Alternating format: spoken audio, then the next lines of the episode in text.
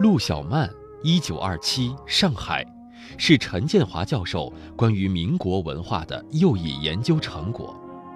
以一九二七年为时间点，以民国传奇女性陆小曼为切入点，解析近代时尚圈和传媒业的一个侧面。此书的基本资料来源是民国时汉如烟海的各类报刊，书中配上了近百幅历史性图像。今日轻阅读，翻开陆小曼一九二七上海，感受新旧文化之间的交错碰撞，提醒读者对现代中国的文化、社会、历史能够拥有一个更加多元的认识。以阅读的名义释放思想的力量，欢迎各位守候今日的轻阅读，我是周薇。今天我们一起来读陆小曼。陆小曼一九二七上海，是陈建华教授创作的一本小书。翻开这本书的第一页，有一张陆小曼的影像。在我的记忆当中，照片上的陆小曼大多显现出来的是天真清新，但这张非常特别，背景、头发和衣服全呈现深褐色，头发剪短如俊男，高光衬出脸部，从衣领看是正面坐着。脸朝右侧九十度，显得紧张，耳坠悬铃，目光略朝下，神色凝重，鼻子线条清晰柔和，有一种说不出的悲剧意味。所以，我们今天要读的这本书里面的陆小曼，或许和我们心目当中的陆小曼有一点点不同。我的同行梁宏达曾经说过，陆小曼，民国一枚传奇女子，有主张，有态度，成也自由。败也自由，我们一起来看一看陈建华教授在这本书当中对陆小曼的描写。陆小曼，我想在座的呃，应当并不陌生。那么我在那个书里边呢，主要通过陆小曼跟徐志摩到了上海，就是一九二六年年底到了上海之后，这个几年里边所发生的事情。但是我这个书里边呢，不光是讲陆小曼跟徐志摩，还有就是这几年里边上海所发生的事情，跟陆小曼有关的。那么陆小曼跟这几年上海的事情，主要是表现在哪里呢？啊，主要是有两件事情，一个是他唱戏的事情。一个是他跟一些朋友，包括徐志摩，办了一个时装公司，啊，就在呃南京路跟石门一路这个交叉的地方。那么通过这个一个时装公司，一个他唱戏，那就把上海的文化生活，一个是有关衣服时装就时尚啊，一个跟。舞台联系了起来。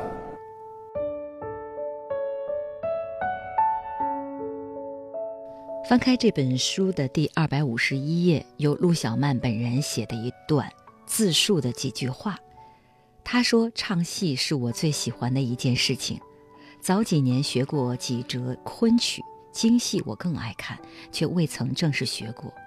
前年在北京。”新月社一群朋友为闹新年，逼着我扮演一出闹学，那当然是玩儿，也未曾请人排身段儿。可是看的人和我自己都感到一些趣味，由此我居然得到了曾串戏的一个名气了，其实是可笑的很，不值一谈。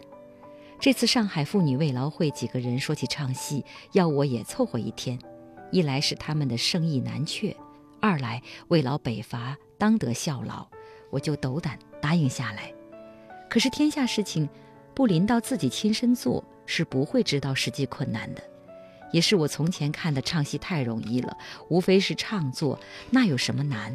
我现在才知道，这种外行的狂妄是完全没有根据的，因为我已经正式练习，不是随便不负责任的哼哼，就觉得这事情不简单，越练越觉得难。到现在，我连跑龙套的都不敢轻视了。二十年代末，上海的文艺娱乐极其繁盛，公共空间呈现新的景观，多半靠女性和小报。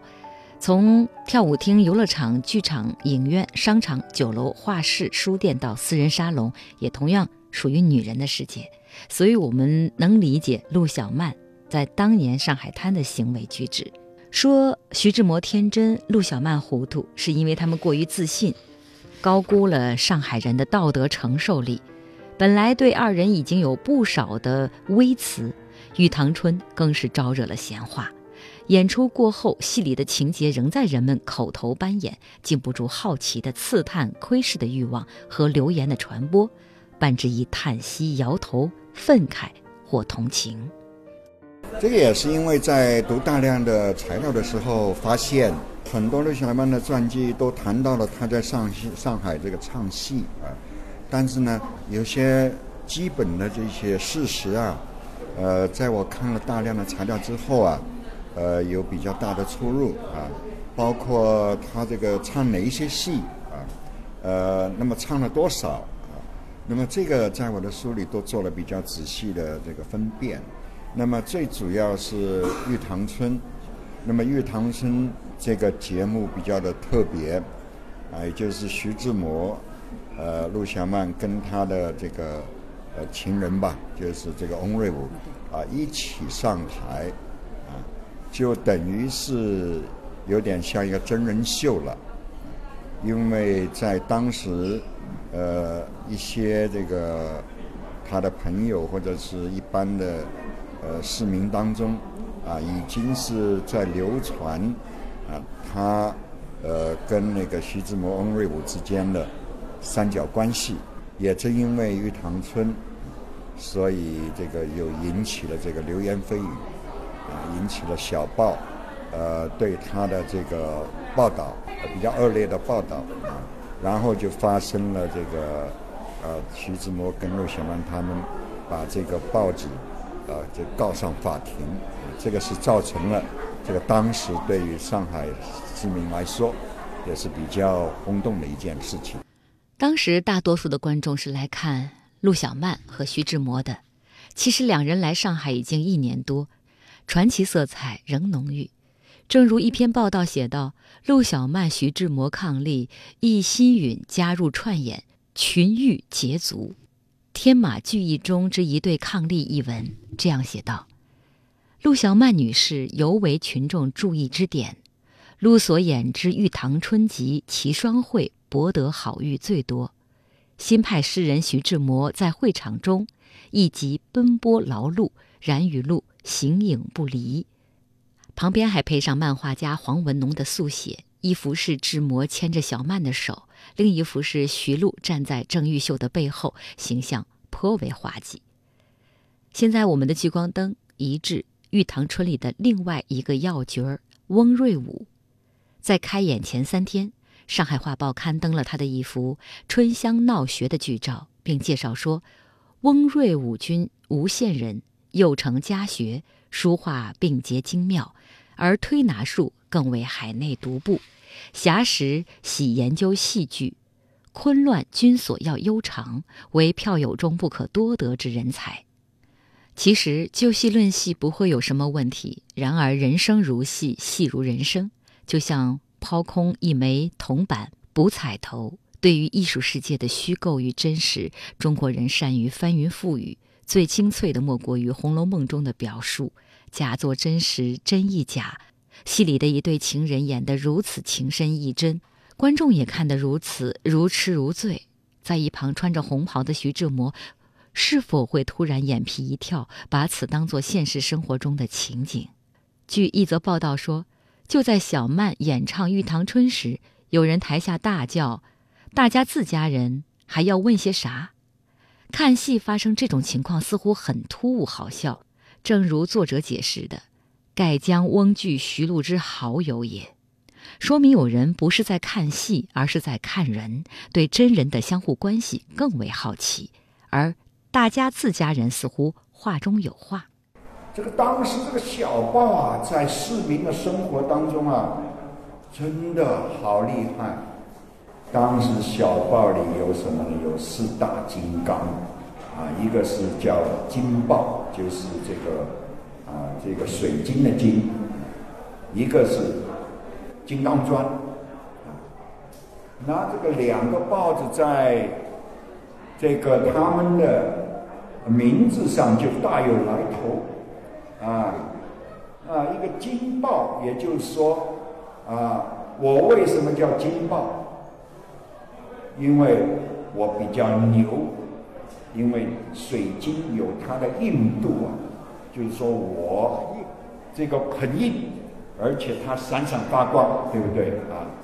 金刚钻呢，他不买账，他说你叫金豹，我叫金刚钻，比你还硬，所以这个两个豹子平时啊，都是处于这个竞争的状态。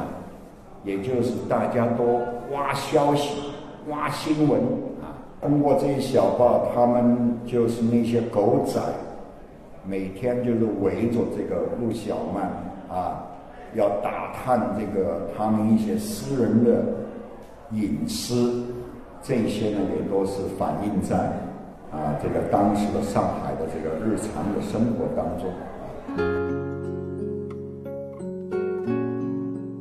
关于陆小曼几时遇上翁瑞武，有几种说法，其中有说小曼时有晕倒不省人事，对这种奇疾医生束手无策。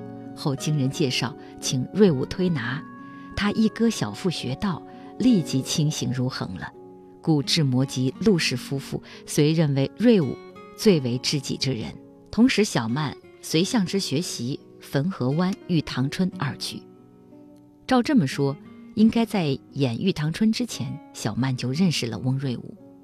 千不该万不该演了这么一出《一堂春》，智摩小曼和翁瑞武把私密空间中暧昧的三角恋搬上舞台。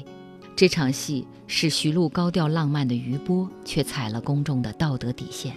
的确，徐志摩有苦说不出，在日记中写道：“我想在冬至节独自到一个偏僻的教堂里去听几折圣诞的和歌。”但我却穿上了臃肿的袍服上舞台去串演不自在的副戏。在小曼方面，不管她是否意识到出轨的陷阱，至少在舞台上下公司分际上，她还是清醒的。按理说，玉堂春的角色安排更为犯忌，她却迷糊了。此时她入戏已深，台上比台下更为真实，戏里人生更为过瘾。的确，玉堂春给小曼的人生带来了转折。接下来发生的福尔摩斯侮辱案使他颜面扫地，也无法改变或者更加固了这一转折。陈小蝶说：“小曼确实爱志摩，但她也爱瑞武，爱志摩的学问，爱瑞武的风流。但鱼和熊掌岂可兼得？”说到翁瑞武，男人遇到这样的情敌，就好似情场末日。可叹徐璐已给梁启超贴了封条，再也冲不破铁屋子。哎，说自由婚姻也是作孽。当日，徐璐等把福尔摩斯告上法院的新闻轰动一时。如果发生在今天，翁瑞武必定要被网友狂轰滥炸、千刀万剐。而在百度网上的翁瑞武，比《人间四月天》里的形象要好得多。这大概是看问题的角度不同，不是站在徐志摩或张幼仪的立场，而是从陆小曼或他和翁瑞武的两人世界来看的缘故吧。你到底怎么来看这个陆小曼？那这里边呢，就是牵涉到这个婚姻的问题、家庭的问题。那这里边我也跟你说，在民国时代，特别在上海，这个小报是怎么看待家庭？婚姻、爱情的问题，呃，那么这些问题呢，呃，都是可以开放讨论的啊。只不过我我尽量在这个书里边呢，就是根据事实描述啊。虽然也有我一定的观点，但是呢，我是希望能够把小报也好，陆小曼也好，徐志摩也好，包括他的情人翁瑞。能够把这些观点能够把它显示出来啊，那么最后是要取决于我的读者啊，因为这个书出版了之后，就跟我的关系不是太大了。为什么？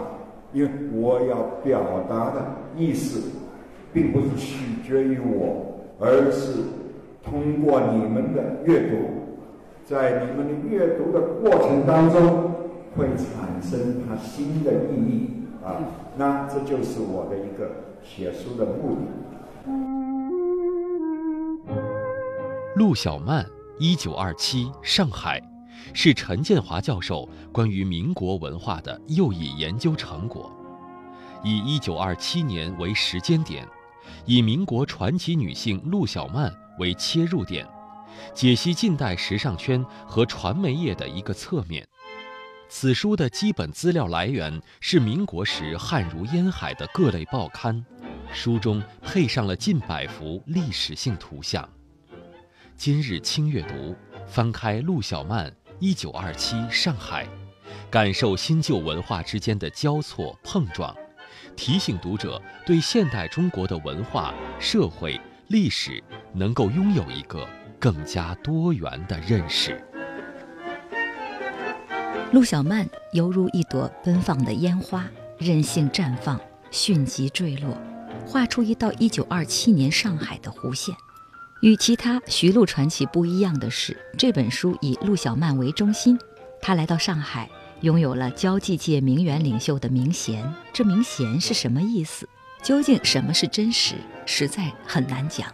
历史叙事以时地人为基础，学者常为之大费周章，众说纷纭。至于事件经过，就像警方探寻一场凶杀案，当事人与旁观者人云亦云，不同视角决定不同的叙述。陈建华教授的这份以小报为基础的叙事，或许被认为是不登大雅，内容固然谈不上经国大业。但是陈教授把它当做一种文化史书写的实验。陆小曼成为小报传媒追捧窥探的对象，也成为了一九二七年上海舞台的隐喻。小报的大宗生意是名流消费，将新闻与文学融于一炉，不乏惊悚煽情的修辞。而呈现在这本书中的，则是无数试点，就像古时说的一种平视、平等的对视，既单一又互动。跃动着市民大众的日常欲望，在政治时尚的背景里，交杂着美丑的审美去上与价值判断，不仅富于戏剧性与表演性，戏里戏外、屏前幕后也不无生动鲜活。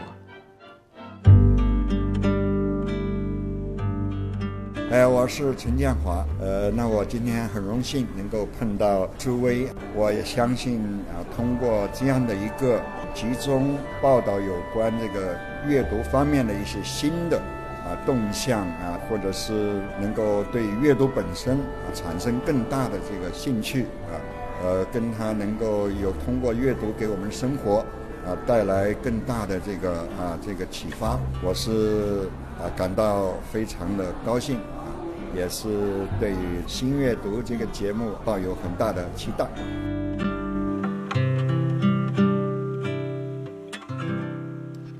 二零零零年，由大陆和台湾合拍的电视连续剧《人间四月天》热播之后，徐志摩的罗曼史家喻户晓。当时，陈子善在书中说，由于电视连续剧《人间四月天》的误导，陆小曼的形象被歪曲了。其实，陆小曼是很有文学才华的。可惜，为徐志摩的生命所演，先有人提及，也先有人研究。我们来听听陈子善如何为陆小曼辩解。三个关键词：陆小曼、一九二七、上海，三者不可缺一。刚才陈老师已经讲了，一九二六年徐志摩、陆小曼结婚以后到上海，这个上海这个地方啊，这个媒体是特别发达的。这小报特别多，刚才他讲了，什么《金报》啊、《金刚庄》啊、五花八门啊，各种各样几十种小报。当年上海市民看小报的热情，不亚于我们今天在座各位看微信的热情，啊，甚至可能有过之而无不及。这小报成为当时上海市民日常生活当中不可缺少的一个部分。而这个小报当中，当时有个重要的内容，就是陆小曼到上海以后的言行举止，都非常关注。名媛嘛，而且嫁给的又是一个名诗人徐志摩。陆小曼成为一个公众人物，《人间四月天》这个电视连续剧，你们大家可能有不少位看过，这个拍的很糟糕。为什么很糟糕？三个女性，张幼仪、林徽因、陆小曼，这个编剧、这个导演不知道出于什么原因，捧张幼仪，捧林徽因，贬陆小曼。你要捧三个一起捧，啊还有道理。你为什么捧两个贬一个？陆小曼又不是坏蛋，他在上海唱戏有什么错？没什么错嘛。我还不会唱戏了，会唱戏我也会登台表演。他喜欢戏，喜欢京戏，就像我们讲票友吧，上台表演很关心那些女演员的生活，有什么不好？很奇怪，把陆小曼写的很不堪，这是不对的。这是这个电视剧最大的败笔，而陈先生就把这本书里面把当年陆一个真实的、完整的陆小曼呈现出来。他也没有必要为陆小曼说好话，但是用材料来说话，用当时的各种各样的报道的来变现陆小曼的天真、陆小曼的追求，都把它表现出来。所以我觉得。他不仅仅是写了陆小曼，把当时的上海文化界的生态复杂的这种情形，把它表现出来，这是很难得的。必须回到历史现场，尽可能的再现当时的这种复杂而又鲜活的历史，这一点是很重要。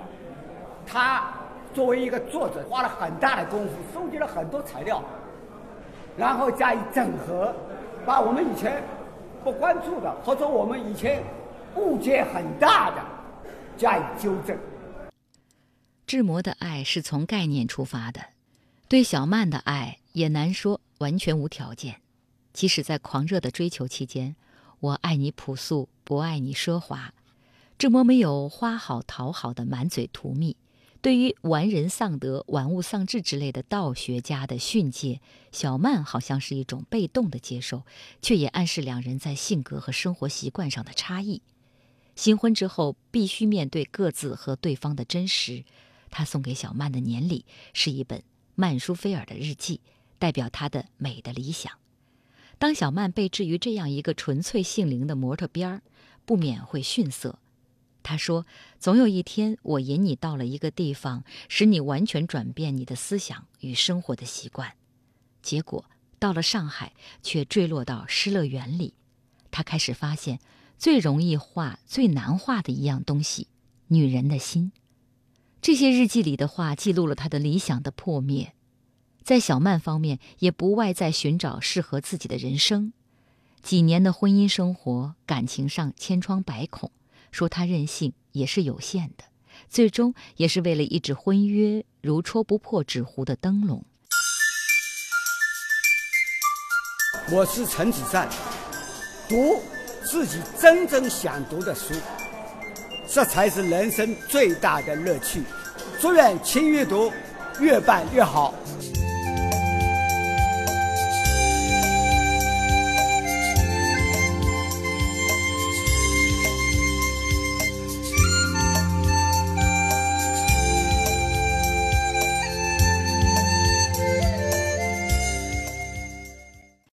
我是陈建华，呃，这一次发表的新书是陆小曼《一九二七上海》，呃，那么我是原来在呃复旦大学跟哈佛大学获得这个文学博士的学位，在本世纪初，呃，就到香港科技大学工作，啊，这个一直做了十几年的教授，啊，前两年从那边退休，然后到上海，现在在。上海交通大学，啊，做这个呃人文学院是资源讲席教授。因为我这个十几年、二十几年一直在做，呃，有关近现代啊中国啊这个文学跟文化的这样的一个研究啊。那么近些年来呢，我的关注比较更多的是在上海的这个都市文化啊，还有就是呃像。通俗文学比较有直接关系的，呃，我的一个关注的一个对象，比方说是周寿娟，呃，既是非常的学术，啊，又是能够适合一般啊有兴趣的这样的一种阅读。陈建华教授说到了两点这本书，其中一点是演戏。那么接下来我们来说说另外一个服装公司——云商公司，是一九二七年八月七日开业，坐落在南京路卡德路口。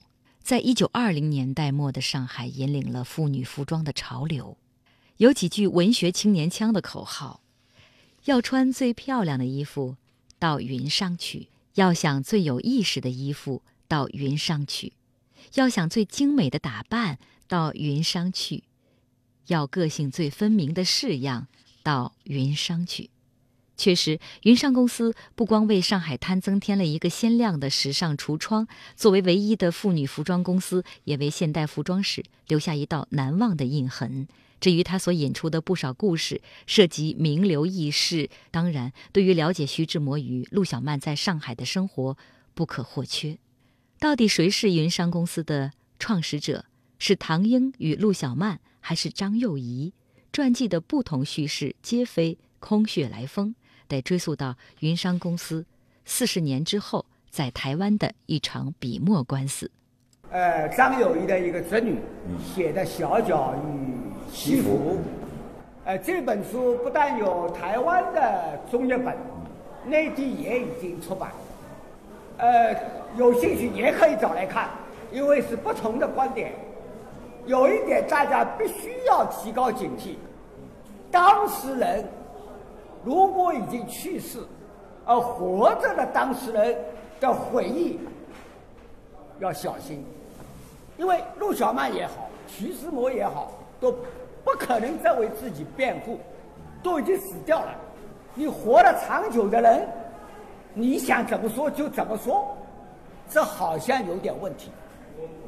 就像我以前研究郁达夫，哎，郁达夫就死掉了，郁达夫的前妻。王一霞女士回忆：“啊，她要怎么说就怎么说，那麻烦了，对不对？郁达夫不可能活过来为自己辩护，你说的不对。所以我们对回忆录要保持高度的警惕。”他是好像是二零零一年，也就是我们子山老师，他很快的在他一篇文章里边就指出。这里边对陆小曼这个形象塑造，实际上是有问题的。我那个时候还没有接触到很多的材料，但是看到子昌老师他这一条，就给我很大的启发。那么我现在在这个书里边呢，就实际上就是要告诉你们的是什么呢？的确，这个人间四月天呢是。受到了张幼仪跟他的一个侄女，他的侄女啊，在美国就访问这个张幼仪啊，就写了一本书。这个书先是用英文发表的，后来在台湾翻译成中文，就叫《小脚与西装》。那这个是完全是按照张幼仪的观点来叙述他跟徐志摩，以及徐志摩跟陆小曼、跟林徽因他们之间的一些事情。那么，为什么说这个人间四月天是受了这样的影响呢？这个跟当时梁实秋也有关系，也就在台湾。啊，比如说这个传记文学这样的一个非常有影响的这个杂志啊，啊，就引起了一个争论。什么争论？也就是云上时装公司到底是谁是老板？那在台湾的舆论呢，就是通过这些回忆的文章呢，就形成了一种观点。什么观点？云商公司根本跟陆小曼没有关系，都是张幼仪啊 出的资金。那我后来就是看了大量的材料，就觉得这里边有很大的误差啊。也就是在这些小报上面，有非常非常多的资料说明当初云上公司创办的时候，实际上是陆小曼、徐志摩，还有上海的交际花唐英啊，还有啊，包括像当时一些名人胡适啊、啊周寿娟啊，他们都是股东，跟张幼仪没有什么关系。但你说没有什么关系呢，也不对，主要是后来这个时装公司开办了一年之后呢，资金运转出现了问题，啊，这个张江上海是势力很大的，所以资金发生问题呢，后来就转到张家去了，在那个时候，一年多之后，张幼仪。才啊主持了这个云上公司，所以这里边就是说有很多故事啊，非常有趣。那么我在这个书里边呢，呃，写的时候就抱定一个根据这些材料来说话，包括当初啊在台湾所引起的争论，那么我在书里边把它一一的。考证。如果你觉得这个啊文学到底跟文化之间什么样的关系啊，那么我在这个书里呢也提供一一些这个参考啊。我希望通过这个书呢，能够开发一些新的空间啊，呃，打开一些新的窗口啊，也希望能够通过这一些。呃，小的这个著作呢，能够跟读者之间啊，能够产生一些新的互动。节目的最后，我们翻开陆小曼一九二七上海的第二百三十九页，也是这本书的尾声。志摩去世以后，他素服终生，从不看见他出去游宴场一次。他没有钱，他卖了《爱美小札》的版权，他每日供着志摩的遗像，给他上鲜花，但他离不开瑞武，瑞武也便卖了一切古董书画来供奉小曼的芙蓉水。小曼的病终日缠身，她掉了一口牙齿，从没有镶过一个。兰泽的青发常常会经月不梳，她已变了一个。春梦破了，但是瑞武却奉之如神明。只要小曼开口，他什么都能替他办到。有道是：江山万里有时尽，但有温情暖人间。翅膀